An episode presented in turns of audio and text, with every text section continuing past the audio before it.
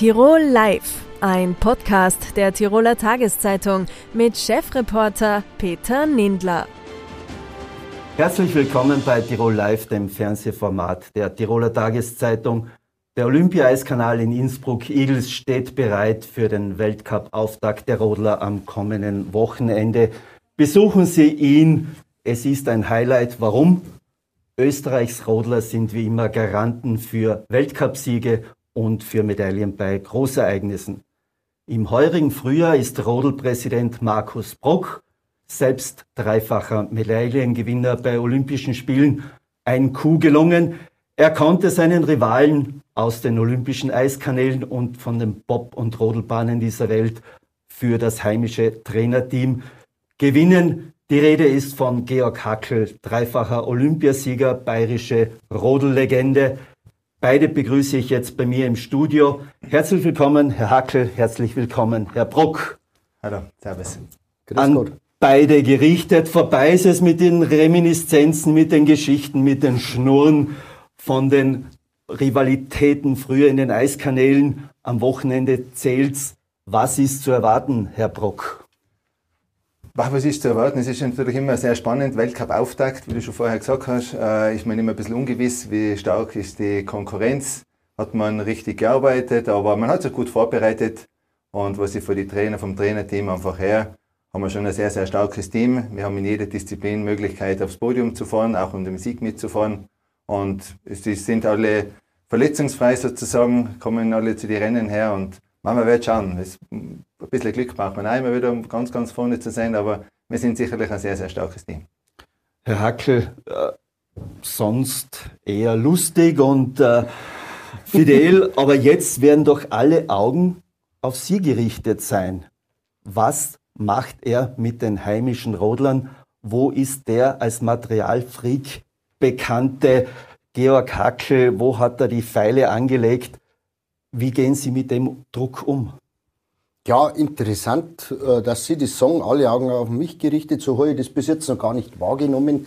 Äh, ich richte die Augen, meine Augen auf die österreichischen Rodler, auf die Schlitten und äh, wir arbeiten seit einigen Monaten auf Hochdruck daran, dass wir, dass wir da wirklich schnelle Schlitten haben, dass wir die Performance der Sportler verbessern und äh, ich habe ich hab mich in den letzten Wochen und Monaten sehr, sehr gut eingelebt im Team.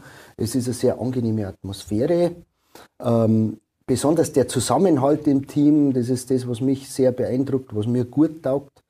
Und äh, ja, wir haben einiges auf den Weg gebracht. Ich meine, es ist nicht äh, so einfach, äh, unterschiedliche Schlittensysteme auf einen Nenner zu bringen. Und äh, wir sind immer noch in der Findungsphase. Wir lernen voneinander. Ich lerne viel über österreichische Schlitten, ich bringe das Know-how von den deutschen Schlitten mit ein. Und ich glaube, wir haben gut gearbeitet in den letzten Wochen und Monaten. Aber jetzt steht natürlich die erste Feuerprobe an. Und da müssen wir performen, da müssen die Sportler performen. Und äh, ich bin schon gespannt bis über die Haarspitzen, wo wir dann stehen. Erste Feuerprobe aus dem letzten Jahr gibt es ja zwei zweite Plätze zu verteidigen, also von Wolfi Kindl und von der Madeleine Egle und den Doppelsitzer-Sieg von Stoi Koller. Wo legt der Markus Brock heuer die Latte an? Da ist es, wir, wie ich vorher schon gesagt habe, wir haben in jeder Disziplin Möglichkeiten. Wir haben eine neue Disziplin mit das dabei. Das Damendoppel? Das Damendoppelsitzer, genau. Das ist ja 2026 das erste Mal im olympischen Programm. Natürlich eine zusätzliche Chance, Medaillen zu gewinnen, ist das eine. Und wird auch im Teambewerb integriert. Früher war, bisher war eine eine, ein Damenschlitten, ein Herrenschlitten, ein äh, Doppelsitzer. Und, und jetzt ist Damen-Doppelsitzer auch. Und dadurch schauen wir natürlich im Verband auch, dass wir ein starkes Damen-Doppelsitzer oder mehrere Damen-Doppelsitzer zusammenbringen. Wir haben ein sehr, sehr starkes Team, ein junges Team, die Selina Egle und die Lara Kipp, aber es ist natürlich komplett ungewiss, äh, wo, wo man da wirklich steht und ist, aber ja, wie gesagt, wir können in jeder Disziplin mit den Medaillen mitfahren und wenn wir wieder drei äh, Podiumsplätze fahren, dann wäre das sicherlich sehr erfolgreich. Herr Hackel, wo haben Sie die Unterschiede erkannt zwischen dem doch erfolgs sehr erfolgsverwöhnten deutschen Team. Man braucht sich nur die letztjährigen Olympischen Spiele anschauen mit allen Goldmedaillen Österreich ist sehr knapp dran gewesen. Wo legen Sie da die Maßstäbe? Wo ist der Unterschied? Der Unterschied, also es ist kein so großer Unterschied. Äh, das sind alles äh, super äh, ausgebildete Rodler, die österreichische Mannschaft. Und gut, ich war jetzt die letzten 15 Jahre mit den Deutschen sehr erfolgreich, weil das auch besondere Sportler waren die mit einem besonderen Talent gesegnet waren. Aber die österreichische Mannschaft ist jetzt eine jüngere Mannschaft, da wo man sagen kann, boah, mit denen kann man noch bis zu, auf jeden Fall bis zu den nächsten Olympischen Spiele oder einen Olympiazyklus darüber hinaus äh, gut rechnen. Und äh, die haben sich jetzt im Weltspitzenniveau etabliert. Und äh, was mich besonders erfreut ist, äh, dass man nicht nur in einer, äh, äh, immer einen Sportler in einer Disziplin haben, der wo gut ist, sondern wirklich bei den Doppelsitzer ist das ein sehr äh, homogenes, ausgeglichenes Feld. Da kann auch der Jüngste mal den, den erfahrensten schlagen. Bei den Männern, äh, da kann sowieso äh, jeder von den Vieri kann ein Rennen gewinnen, hat auch schon jeder mal eins gewonnen. Und bei den Damen ist so, da war bis jetzt die Madeleine Egle, die äh, absolut äh, führende Weltspitzendame. Und jetzt haben die, die Hanna Brock und die Lisa Schulte, Schulte. sehr gut aufgeschlossen zur Madeleine. Und äh, da haben wir schon eine hohe Leistungsdichte jetzt erreicht. Und äh, das ist ja jetzt der momentane Stand. Und das wird auch nur so weitergehen. Und daran arbeiten wir, dass wir wirklich dann in jeder Disziplin auch vielleicht einmal mehrere Medaillen gewinnen können. Herr Brock, jetzt im Gegensatz zu Deutschland, da hat, äh, ist ja das Trainerteam jetzt mit Ausnahme von Ihnen ja gleich geblieben. Also mhm. Norbert Loch ist ja nach wie vor äh, Nationaltrainer. Äh, bei uns hat es doch einen Wechsel gegeben. Der langjährige Trainer Rene Friedle wurde durch Christian Eigentler ersetzt. Der Georg Hackel ist jetzt dazugestoßen. Ist es jetzt auch für Sie so eine Bewährungsprobe? Wie schaffe ich Harmonie? Wie kann der Erfolgsrang des, vor allem des letzten Jahres weitergehen? Wir haben äh, relativ viele Umstellungen gehabt im Nationalteam, obwohl wir sehr erfolgreich waren. Aber man muss immer weiterdenken und meine Hauptaufgabe ist ja zu schauen, dass man einmal, dass man so viel wie möglich auftreibt, dass die Trainer und Athleten ihre Erfolge einfahren können auch, dass die sozusagen das Backoffice passt. Und äh, ja, René Friedl war ja 17 Jahre lang Nationaltrainer, hat im Schnitt zwei olympische Medaillen gewonnen bei den letzten fünf Spielen. Äh, Christian eigentlich ein junger Mann, motivierter Mann. Nach 17 Jahren läuft sich alles ein bisschen ein und ist immer der gleiche Trott. Und dann statt äh, Schiegel Tobias, der sehr viel gemacht hat beim Material, sehr viel entwickelt hat die letzten Jahre, ist eben der Schoß dazugekommen. Das haben wir eh schon durch, durchbesprochen, was da Deutschland, Österreich, Material und und und und die Findungsphase. Und dann haben wir aber auch Konditionstraining und Physiotherapeuten, ist eigentlich alles neu. Äh, sehr, sehr spannend, aber wir, wir denken immer in die olympischen Zyklen für die nächsten vier Jahre, dass man gut aufgestellt ist, einmal gute Trainer hat, das ist das eine, aber uns ist immer sehr wichtig, dass der Zusammenhalt passt, dass es eine homogene Gruppe ist und das, glaube ich, ist uns gelungen wenn ich mit Schorsch so rede, sage ich, ich fühle mich, ich fühle mich sehr wohl in der Mannschaft und die Trainer und die Athleten sagen dasselbe und ist ein ganz wichtiger Punkt, ist sicherlich die Stärke Österreich auch, weil Deutschland hat natürlich schon sehr, sehr starkes Team vom Nachwuchs angefangen, die haben vier Bahnen, viermal Leistungszentrum und da kommt schon sehr viel und wir haben schon sehr viel gemacht durch den sogenannten Zusammenhalt und ja, jetzt geht's los, wir freuen uns schon, wir hoffen natürlich auch, dass viele Zuschauer kommen, das Team hätte sich das verdient. Wir haben auch einiges getan oben an der Bahn, also es ob es ein schönes Zelt ist, ob da Musikgruppen spielen oben bis zum Frühschoppen, ist alles da. Wie gesagt, wir würden uns freuen, die Sportler hätten es verdient, wenn viele Leute aufkommen. Auf das wollte ich gerade kommen. Also das wird jetzt so ein bisschen eine Bewährungsprobe, eine emotionale sein. Wir wissen in Deutschland, der Rodelsport und auch der Bobsport, wenn ich ihn dazu nehme, ist er im Schlittenverband ja vereint. Im Gegensatz zu Österreich sind das ja Highlights. Wenn man sich, jetzt ist die Bahn leider zerstört in Königssee, durch die, damals durch die Mure, aber Oberhof, Winterberg, Altenberg, das sind doch Highlights. Innsbruck Eagles hat man immer ein bisschen eine Schwierigkeit gehabt, Zuschauer zu gewinnen. Wie, wie, was würden Sie sagen? Sie sind ja sehr oft in Innsbruck Eagles gefahren. Äh, was fehlt da ein bisschen?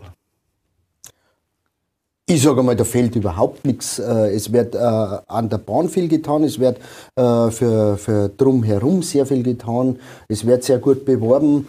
Ähm, Ich habe auch das in der Vergangenheit jetzt nicht so äh, wahrgenommen, dass da Zuschauer fehlen, weil es war eigentlich immer schon recht gut besucht und ähm, vielleicht ist das Problem ein bisschen, äh, Innsbruck Eagles ist immer der erste Weltcup in der Saison und da ist es in die Köpfe von den Leuten noch nicht so angekommen, dass jetzt Wintersportsaison ist und äh, vielleicht ist das ein bisschen äh, das Problem, äh, dass, ja, wenn der Weihnachtsmarkt aufmacht, da gehen zuerst einmal nicht so viele Leute hin und dann, je näher, dass man eine kommt im Winter auf Weihnachten hin, da kommen mehrere Leute. Und genauso ist es beim Wintersport. Ähm, ja, also ich denke aber doch, geschnitten hat schon um, es ist alles weiß, es ist alles schön und äh, ich, ich hoffe schon, und wie der Markus sagt, die Sportler hätten es verdient, dass ein Haufen Leute kommen, dass die die Leistungen, die da angeboten werden im Eiskanal, auch bewundert und gewürdigt werden. Ja, und insofern freuen wir uns brutal auf das nächste Wochenende. Störte Sie beide, dass aufgrund dieser Fußball-WM eigentlich der erste Weltcup, der, dieser Doppel, es hätte einen Doppelweltcup geben sollen, gestrichen worden ist? Nein, nicht wirklich. Äh, es ist überall Vor- und Nachteile. Wenn wir zwei Rennen da haben, ist natürlich zweimal ein großer Aufwand. Wir haben ja sehr viele ehrenamtliche Helfer, die Vereine helfen mit und und und, und was aber auch da ihre Einnahmen haben. Dann haben wir von den ja, von den Firmen, was uns unterstützen, zwei Rennen zu finanzieren und machen, ist gar nicht ganz so einfach. Natürlich, medial ist gut, da haben die Rennen sein medial natürlich mehr, wie wenn wir in Amerika drüben unsere Rennen fahren. Wo ja dann die nächsten Stationen sind. Genau, wo nachher die nächsten Stationen sein. Von dem von medial her war sicherlich gut, zwei Rennen und vom ganzen Aufwand her bin ich jetzt gar nicht ganz so enttäuscht, dass wir unter Anführungszeichen nur ein Rennen haben. Wir fahren das Rennen, schauen, dass wir das perfekt umsetzen und dass wir auch schauen, dass es für die Zuschauer alles passt ein tolles Rennen machen. Da sind wir gar, nicht ganz so unglücklich, muss ich sagen. Jetzt in der Vorbereitung, Herr Hackel, habe ich gelesen, dass ja Felix Loch, Ihr Schützling, ja eigentlich seinen 50. Weltcupsieg anpeilt.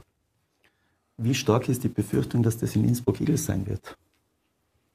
Ich ja, habe da keine Befürchtungen. Äh, äh, wir betreiben hier Sport und das ist ein sportlicher Wettkampf und da wird immer der Beste gewinnen. Und äh, wenn das der Felix Loch ist, dann werden wir ihm ganz, ganz herzlich gratulieren zum 50. Sieg. Und äh, wenn das äh, ein österreichischer Sportler sein wird, dann freuen wir uns brutal, weil wir die Früchte und die ersten Früchte unserer Arbeit ernten können. Ähm, aber ähm, im Sport ist es immer so, ja, man kämpft gegeneinander äh, wirklich hart, man, man arbeitet hart, aber am Ende steht man miteinander zusammen und gratuliert sie und wir sind eine große Rodelfamilie und äh, da vergund auch einer dem anderen auch die Erfolge. Zum Abschluss die Zukunft des Rodelsports im Bob hat sich letzte, Wochen, äh, letzte Woche äh, Francesco Friedrich doch auch eine Ikone im Sport, Bobsport, äh, doch sehr intensive Gedanken gemacht und gesagt, passt das alles noch? Ist das noch finanzierbar? Klimawandel, Eineisung, ähm, Kosten. Äh, was, wie sehen Sie die Zukunft? Und wenn man jetzt auch die Diskussionen über die Bahnen, die ja in Cortina, wird sie gebaut, wird sie nicht gebaut, sieht, wie sehen Sie das? Ja, grundsätzlich gibt es natürlich ist ein Riesenthema auch im internationalen Rodelverband. Äh, und man will natürlich auch seinen Beitrag leisten zum Energiesparen, keine Frage. Es wird geredet, ob man die Bahnen nicht alle später eineist, wir fahren ja schon in Lillehammer ab 1. Oktober, ist man auf Eis. Igels ist dann ja, ab äh, 20. Oktober ungefähr und die deutschen Bahnen so auf Mitte Oktober, ob man da sagt, man fängt erst im November an, dass man Energie spart, dass man was dazu beitragt und die Rennen einfach ein bisschen später, dass man erst ab Mitte Dezember die Rennen fährt und Ende Februar schon wieder fertig ist, dass man das Programm einfach ein bisschen komprimierter zusammenlegt, ist natürlich ein Thema.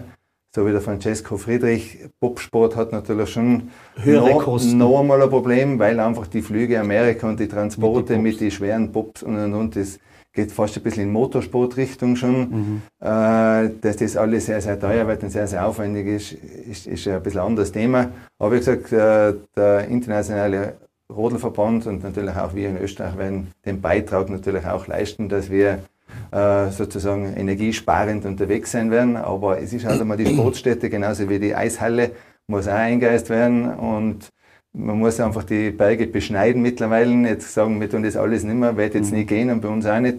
Aber mir oder uns ist allen bewusst, dass wir unseren Beitrag leisten müssen und auch werden. Wie wichtig wäre eine Bahn in Cortina? Für den Rodelsport wäre die, eine Bahn in Cortina natürlich enorm wichtig, weil ja auch Italien eine wirklich äh, bedeutende Rodelsportnation ist und die kämpfen seit Jahrzehnten dafür, äh, dass sie eine Bahn bekommen und der Rodelsport in Italien findet ja hauptsächlich in Südtirol statt.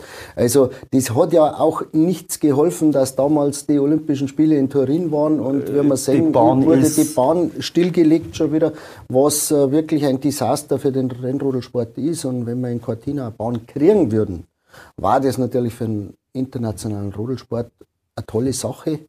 Ähm, ja, vom Zeitgefüge her muss man ganz offen wird's sagen, äh, äh, wird es ganz eng, schaut es nicht mehr gut aus.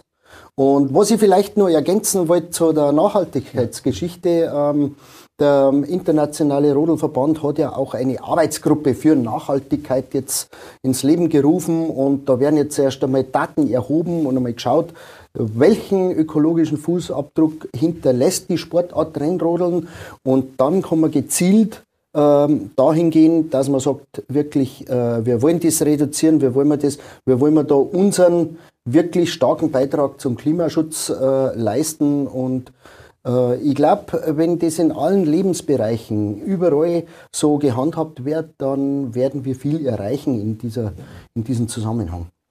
Dann hoffen wir. Oh, Vielleicht noch ganz kurz, bitte, Entschuldigung, zur Courtine. Wir sehen das beide sicherlich gleich. Für Italien wäre die super Bahn auch wichtig, toll. Nur sagen wir natürlich, die Roller sagen, wichtig ist, wenn sie nicht gebaut wird. Wir hoffen, dass sie gebaut wird, weil einmal Tradition, einmal starke Verbände, ist das eine, aber wenn sie nicht gebaut wird, hoffen wir natürlich schon, dass die Rodelpuppen Skeleton Bewerbe dann hier in Innsbruck Igel stattfinden, wäre für uns natürlich eine tolle Sache. Es muss auch oben renoviert werden, würden zusätzliche finanzielle Mittel auch hereinkommen. Und wenn es drinnen nicht gebaut wird, wir hoffen aber, dass gebaut wird, dann ist wichtig, dass es bei uns ist. Zum Abschluss hoffen wir auf viele Zuschauer. Genau. Vielleicht reisen auch sehr viele ökologisch mit den Bussen an. Es ist ja ein Taktverkehr sehr gut. Und Frage, wie viele Podestplätze am Wochenende? Das muss ich noch Sie fragen und Sie. es, ist, es ist ein bisschen schwierig, weil wir haben ja viele Disziplinen, aber wir haben nachher den Sprintbewerb. Genau, der ist ja am Sonntag, muss, muss man sagen, der, der ja auch äh, sehr attraktiv ist. Beim Weltcup natürlich äh, dabei ist und wo man auch Punkte bekommt. Der Sprintbewerb ist aber noch nicht keine olympische Disziplin, aber im Weltcup natürlich etabliert. Und mit dem Sprintbewerb, das sind, äh, oh ja, sind schon vier, vier Sprintbewerbe sind ja. das schon. Und dann haben wir nochmal vier Bewerbe, sind acht Bewerbe. Also ich sage fünf, fünf Medaillenplätze waren gut, waren super. Ja, und ich habe noch nie äh, solche Prognosen gewagt, weil ich weiß, sportliche Ergebnisse sind nicht vorhersagbar. Und das ist das Schöne und das Attraktive am Sport. Und darum werde ich das auch weiterhin so halten, dass ich mich, mir nicht anmaße, äh, irgendwelche Prognosen abzugeben, sondern muss die Sportler machen lassen. Äh, wir werden ihnen die Daumen drücken, wir werden alles äh, Mögliche unternehmen, dass sie gut performen. Und dann werden wir sehen, was rauskommt. Herr Brock, Herr Hakel, vielen Dank für das Gespräch. Gerne, Danke Dankeschön. Danke. Im Februar wird Jakob Wolf äh, Clubchef der Tiroler Volkspartei, auch Obmann des Tiroler ÖVP-Arbeitnehmerbundes AB. Der 57-jährige Bürgermeister von Umhausen seit 1998, seit 2003 im Landtag und seit 2013 Clubchef der Tiroler Volkspartei gilt als versiertester ÖVP-Politiker im Land. Mit ihm spreche ich jetzt über seine neue Funktion, über den Zustand der ÖVP nach der Landtagswahl und über die Herausforderungen der schwarz-roten Regierung. Herzlich willkommen, Herr Wolf. Herzlichen Dank für die Einladung. Herr Wolf, mit Josef Geisler und Toni Mattle sind Sie jetzt der längst dienendste Tiroler ÖVP-Politiker. Jetzt übernehmen Sie ein Amt äh, von der ehemaligen Landesrätin Beate Ballfrader als Obmann des ÖVP-Arbeitnehmerbundes. Ist das ein Erneuerungssignal? Ja, ich glaube, es geht äh, nicht um Erneuerungssignale, es geht auch um Stabilität in diesen schwierigen Zeiten. Und die Tiroler ÖVP braucht einen starken Arbeitnehmerflügel. Und nachdem Beate Ballfrader sich entschlossen hat, äh, die politische Bühne zu verlassen, äh, geht es einfach darum, wer ist in der Lage, ein Team zu formen, dass wir einen schlagkräftigen Arbeitnehmerflügel haben. Weil es wird der Tiroler ÖVP allalong nicht genügen, wenn man Wirtschaft und Bauern vertritt. Man muss die große Menschenmasse auch vertreten und das ist der AB, das sind wir, der Arbeitnehmerflügel. Was ist da in den vergangenen Jahren, äh, sagen wir so, ein bisschen schief gelaufen? Äh, man spricht immer vom mächtigen Bauernbund, äh, von einem einflussreichen Wirtschaftsbund und der AAB war eigentlich nur präsent mit Beate Ballfrader und Arbeiterkammer Präsident Erwin Zangerl, hat man zu wenig auf Breite gesetzt? Äh, das glaube ich nicht. Man muss den AAB in seiner Gesamtheit sehen. Es gibt eine sehr gut funktionierende Arbeiterkammerfraktion mit Erwin Zangerl an der Spitze, sehr gute Kammerrätinnen und Kammerräte.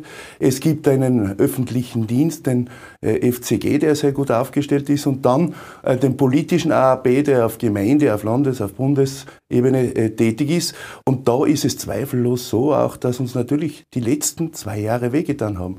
Wir haben kaum mehr Zusammenkünfte gehabt. Wir haben kaum mehr die Möglichkeit gehabt, uns auch zu treffen und gemeinsam Zukunftsperspektiven auszuarbeiten arbeiten. Aber ich glaube, dass wir dennoch gut aufgestellt sind. Wir haben erstmals acht Abgeordnete im Tiroler Landtag, einen Bundesrat, eine äh, Landesrätin, drei Vertreter im Parlament in Wien, die vom AAP kommen. Also wir sind schon stark aufgestellt.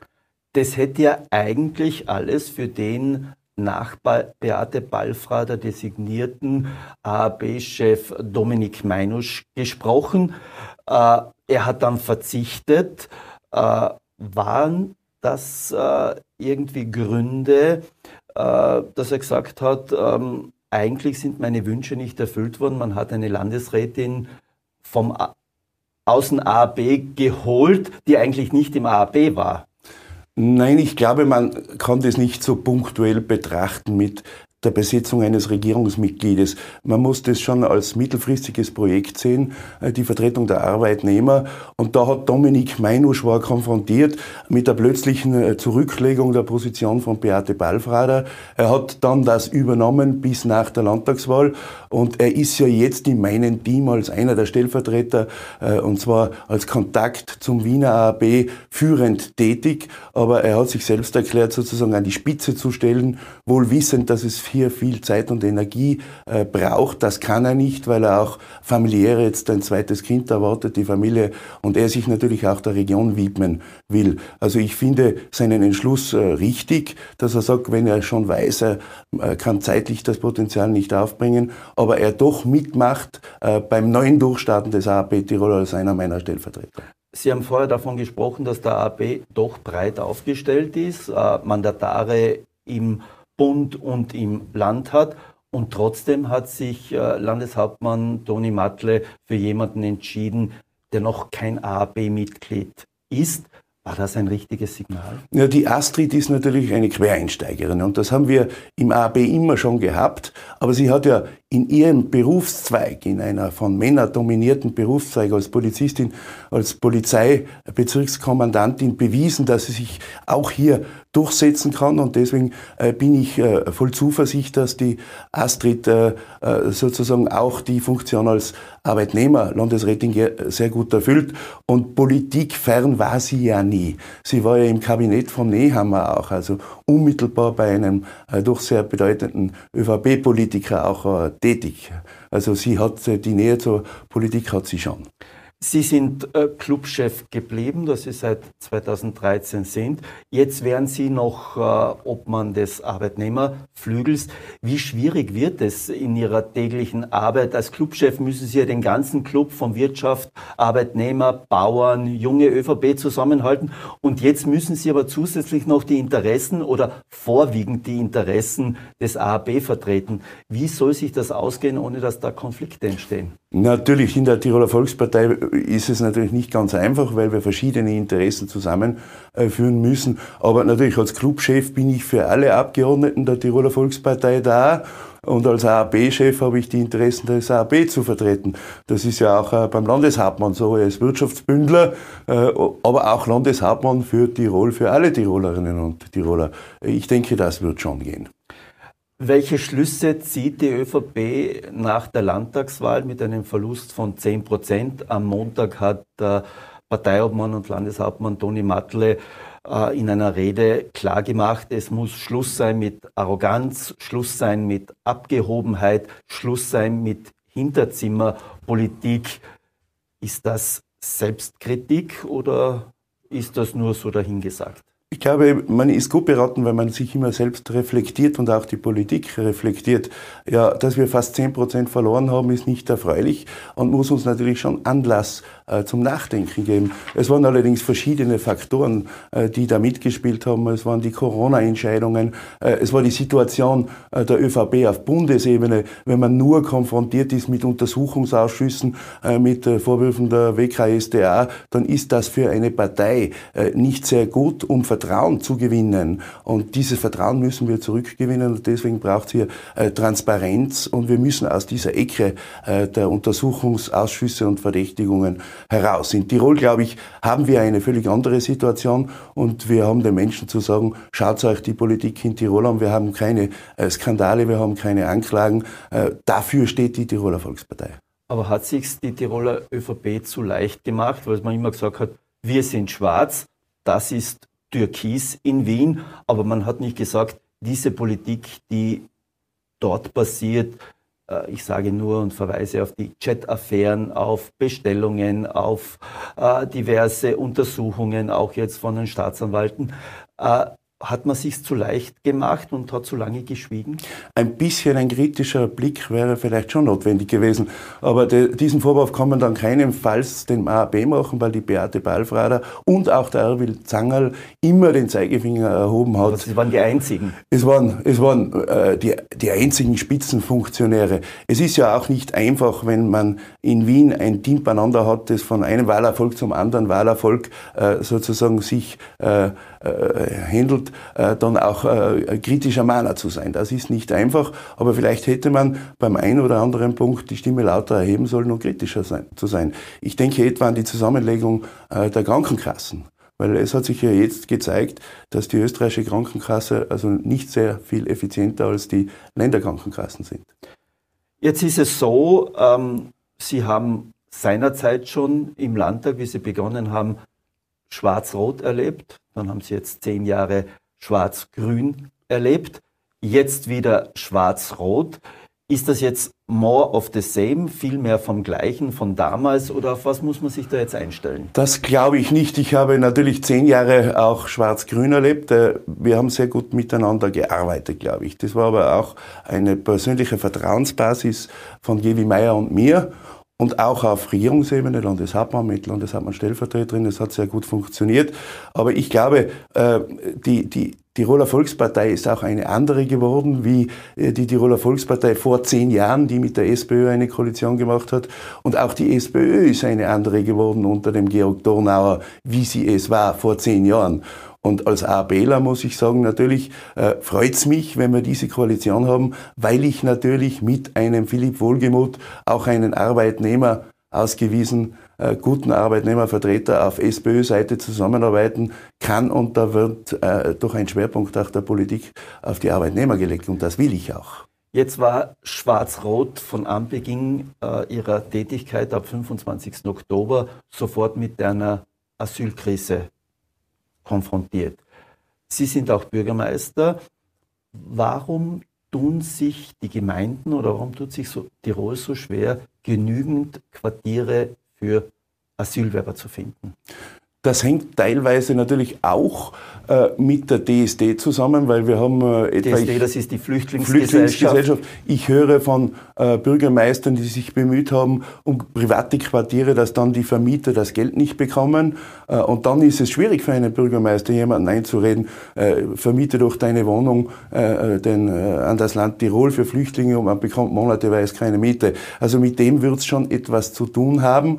Und ein bisschen sind natürlich die Bürgermeister auch müde geworden im Suchen nach Quartieren, weil sie doch jetzt von 2015 beginnend immer wieder sehr gefordert waren, äh, den Menschen einzureden, dass wir hier Quartiere brauchen natürlich äh, für Flüchtlinge oder Vertriebene.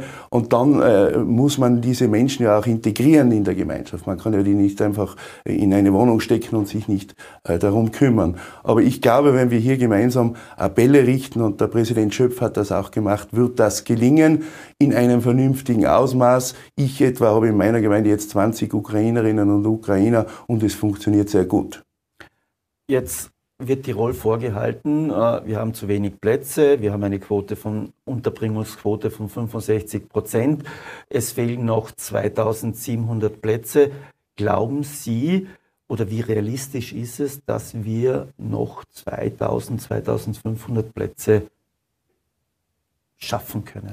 Ich glaube, das ist zu schaffen. Es braucht vernünftige Konzepte und ich sehe äh, Georg Donauer und das Bemühen, das er hineinlegt, gemeinsam mit der gesamten Landesregierung und auch äh, mit der Unterstützung etwa des Bischofs.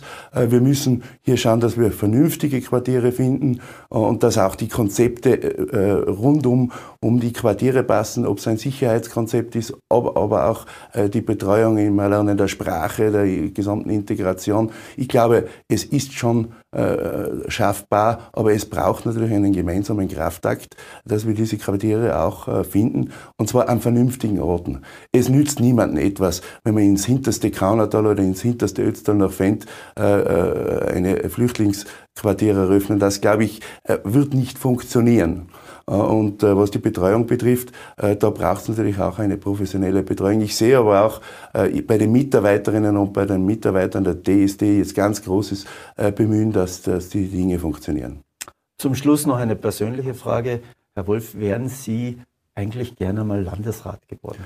Nein, wäre ich bisher nicht geworden. Ich kann Ihnen auch beantworten, warum.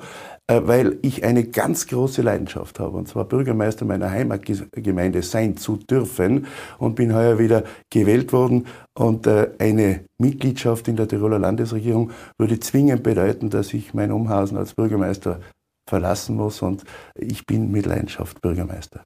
Herr Wolf, vielen Dank für das Gespräch. Herzlichen Dank.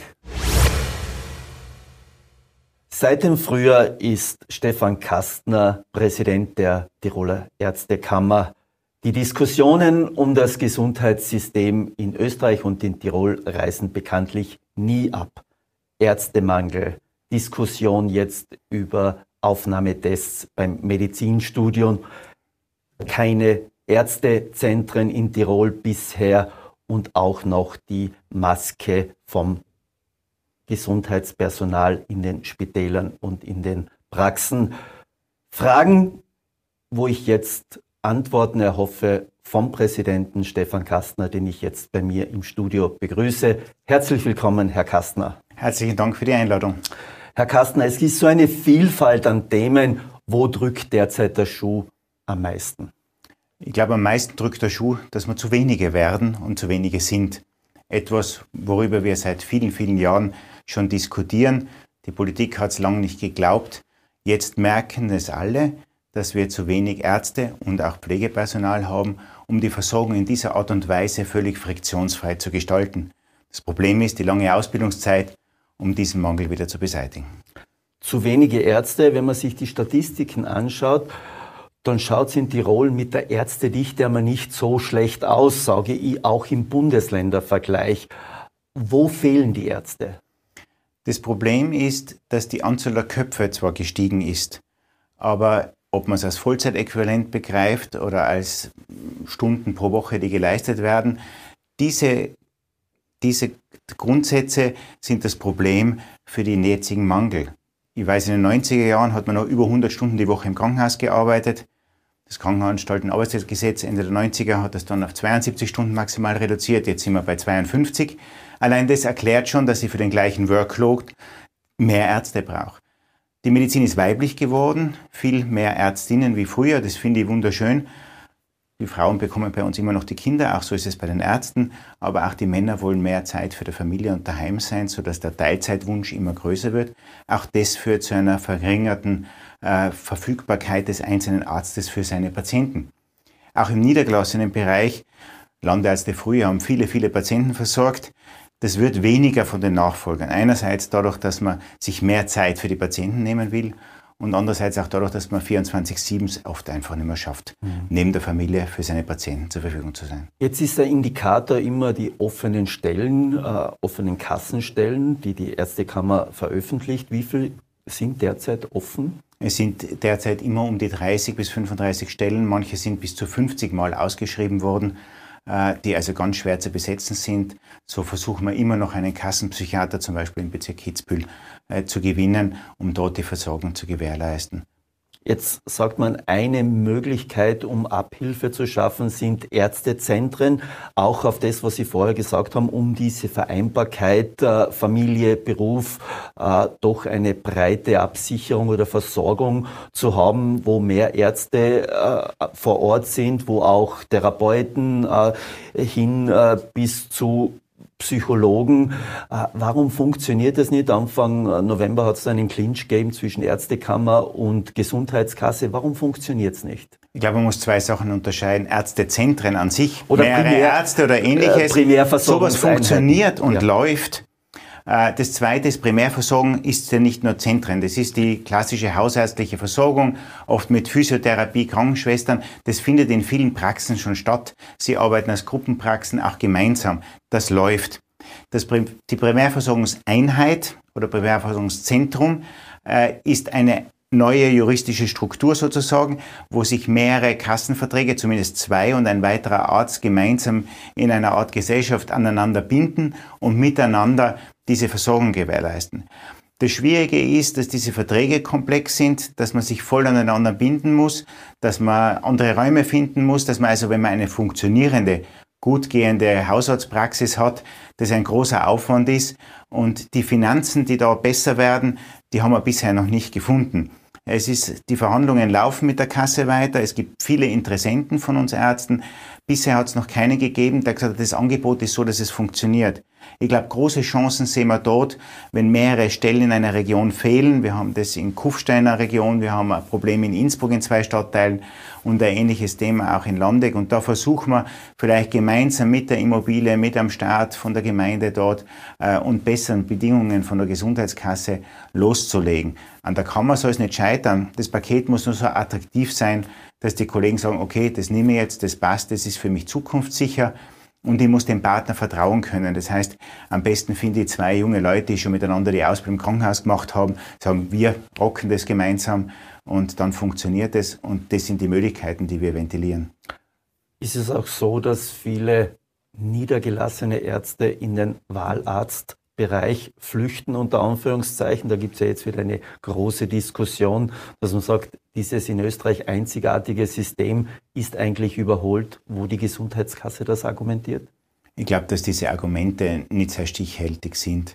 Die meisten Wahlärzte waren nie Kassenärzte. Es gibt Wahlärzte, die äh, früher Kassenärzte waren, die in ihrer ja, in ihrem Weg zu ihrer Pension dann die Kassen mit 70 Jahren zurücklegen müssen und dann weiter als Wahlarzt tätig sind, um sozusagen noch ein bisschen zu arbeiten, für ihre Patienten noch da zu sein. Äh, das ist nicht das Thema. Es gibt viele Wahlärzte, die vor 10, 15 Jahren keine Kassenstelle bekommen haben, sich niederlassen wollten, selbstständig sein wollten und dann blieb nur der Wahlarzt, weil die österreichische Gesundheitskasse, damals die Tiroler Gebietskrankenkasse, nicht mehr Stellen in ihrem Plan gehabt hat. Wenn man sich dann an dieses Leben sozusagen gewöhnt hat, man muss da ein anderes Ambiente bieten, mit den Patienten anders umgehen und es läuft, dann ist es schwer zu sagen, jetzt soll ich einen Kassenvertrag übernehmen, komplett umstellen und ähnliches. Braucht meistens auch andere Räume, die größer sein müssen, größeres Wartezimmer und mhm. ähnliches. Und das fällt den Kollegen dann natürlich schwer. Das heißt, der Großteil der Wahlärzte sind nicht geflüchtet aus dem Kassensystem. Das Problem ist jetzt, wie bringen wir junge Leute dazu, Kassenstellen zu übernehmen? Und da muss es einfach attraktiver werden, auch finanziell attraktiver. Ich habe vorher schon gesagt, man sieht, dass die Jungen nicht mehr diese Anzahl an Patienten pro Woche, pro Quartal durchschleusen wie ihre Vorgänger. Hat auch etwas damit zu tun, dass man sich mehr Zeit für die Patienten nehmen will und auch muss. Gesprächsmedizin wird immer wichtiger. Mit weniger Patienten habe ich auch mehr weniger Einkommen. Und diese Schere führt letztendlich dann auch dazu, dass die Kassenstellen für die Jungen unattraktiv erscheinen. Aber ist das Wahlarztsystem nicht auch ein Symbol für eine mögliche Zweiklassenmedizin? Man bekommt ja, wenn man zum Wahlarzt geht, ja nur 80 Prozent oder maximal 80 Prozent der Kosten refundiert. Das ist sicher etwas, das Patienten belastet, weil sie etwas dazu zahlen müssen. Äh, gibt Ansätze, wo man sagt, man soll überhaupt keine unterschiedliche Medizin haben. Das gibt es halt bei uns im Niedergelassensystem als Wahlarztsystem. Es gibt es im Unterschied dazu im Krankenhaussystem auch mit, der, mit, der, äh, mit den Sonderklasse-Patienten. Das sind Systeme, die gewachsen sind, die man nicht einfach wieder zerstören kann. Wenn man sagt, man nimmt jetzt die Wahlarztrückerstattung weg, das wäre ja ein Weg dann nimmt man dem Patienten diesen Teil auch noch weg, obwohl die, die Kasse sowieso sonst leisten müsste. Die Kasse spart sich zumindest 20 Prozent bei diesen Patienten schon. Also das wäre für den Patienten eigentlich unfair und dann würde die Privatmedizin als reine Privatmedizin agieren. Ganz stimmt es nicht, dass es einzigartig ist. In Deutschland gibt es zwar Privatärzte, aber da bekomme ich, wenn ich auch keinen Kassenarzt genommen habe in diesem Quartal, auch eine Refundierung der Krankenkasse.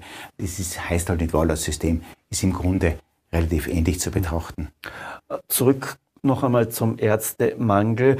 Jetzt gibt es den Vorschlag beim Medizinstudium, beim, konkret beim Aufnahmetest etwas zu ändern. Ein Pflegepraktikum von einem Jahr soll praktisch den Aufnahmetest ersetzen. Die Ärztekammer sieht das sehr kritisch. Warum eigentlich? Ich glaube, Pflegepraktikum an sich ist kein großer Nachteil, aber wir müssen auch überlegen, wie nützen wir die Zeit der jungen Kollegen ideal.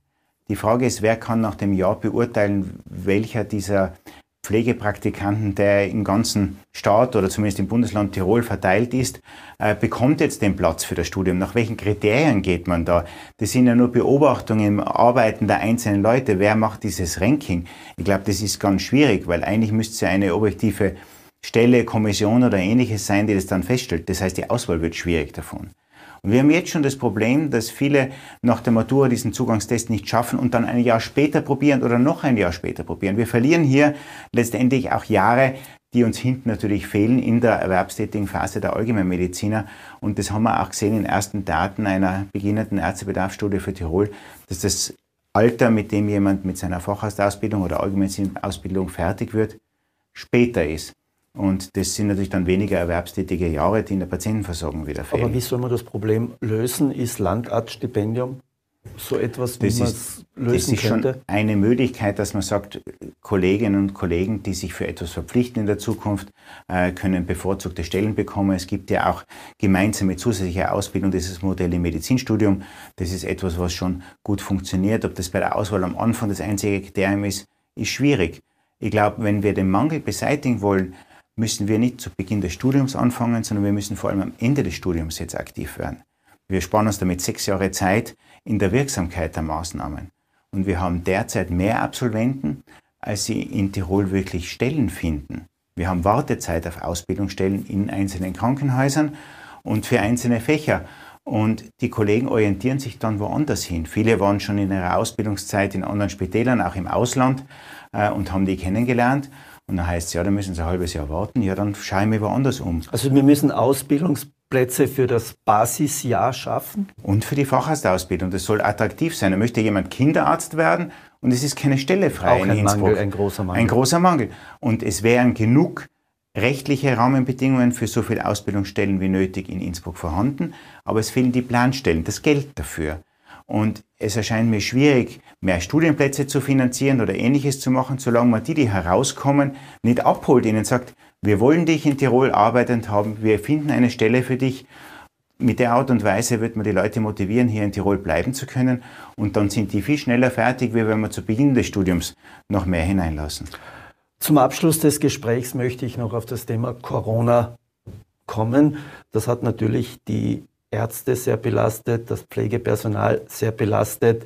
Es gibt noch die Maskenpflicht an den Tirol-Kliniken, hat es jetzt eine Unterschriftenaktion gegeben, binnen weniger Tage 5500 Unterschriften. Ist die Maske noch sinnvoll?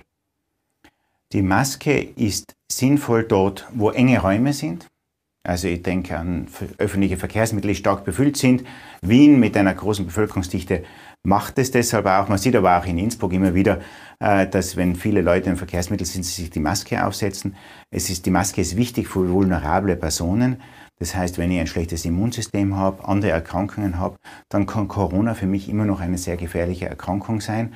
Und dann macht es gerade Sinn, in einer Arztpraxis erst recht die Patienten zu schützen, weil ich dort potenziell kranke Patienten habe und die keinesfalls einer Ansteckung äh, aussetzen möchte. Und das gilt natürlich auch für die Krankenhäuser. Also Sie sagen, also Maskenpflicht unter Anführungszeichen oder ganz klar ausgedrückt, ist weiterhin sinnvoll. In diesen Gesundheitsbereichen, die wir besprochen haben. In den anderen Bereichen hat man gesehen, wir kommen ohne Maske aus. Und ich hoffe, dass es weiter schrittweise mit einer weiteren Durchseuchung, weiteren Impfung und hoffentlich ohne weitere Varianten so weit kommt, dass man dort die Masken auch schrittweise reduzieren kann. Wobei man im Gesundheitsbereich ja sonst früher auch schon oft zumindest Mund-Nasenschutz getragen hat. Also als Chirurg bin ich gewohnt, das den ganzen Tag schon von früher zu tragen. Jetzt gibt es ja auch noch die 3G-Regelung. Äh, viele Patienten äh, haben die Gs gar nicht mehr, weil der grüne Pass abgelaufen ist, die sich nicht impfen lassen. Wie soll man damit weiter umgehen? Ist sie auch noch sinnvoll überhaupt? Ich glaube, es ist schwierig, diese 3G-Regel weiter aufrechtzuerhalten. Wenn man die Maskenpflicht hat und die schützt, und damit kann man sich auch selber schützen aktiv, und der genesene Status plus die Impfungen haben doch dazu geführt, dass die meisten schon Kontakt zum Virus gehabt haben. Und ich glaube, von dem her wird man den 3G-Status schrittweise vergessen können, sofern uns keine neuen Überraschungen vom Virus drohen. Was denken Sie? Überraschungen? Ich, ich denke, er wird sich ein bisschen ausgegeistert haben. Es werden keine schlimmen Überraschungen mehr kommen. Das ist mein Gedanke und meine Hoffnung zugleich. Äh, wir müssen wachsam sein, aber ich glaube, es wird wie bei der Influenza sein, bei der Grippe. Äh, das wird uns unser restliches Leben begleiten. Die eine oder andere Corona-Infektion werden wir noch zu erdulden haben. Und es wird uns hoffentlich nicht schwer treffen. Herr Präsident, vielen Dank für das Gespräch. Das war Tirol Live für heute, wie immer zu sehen auf dd.com und nachzuhören als Podcast. Tirol Live, ein Podcast der Tiroler Tageszeitung. Das Video dazu sehen Sie auf tt.com.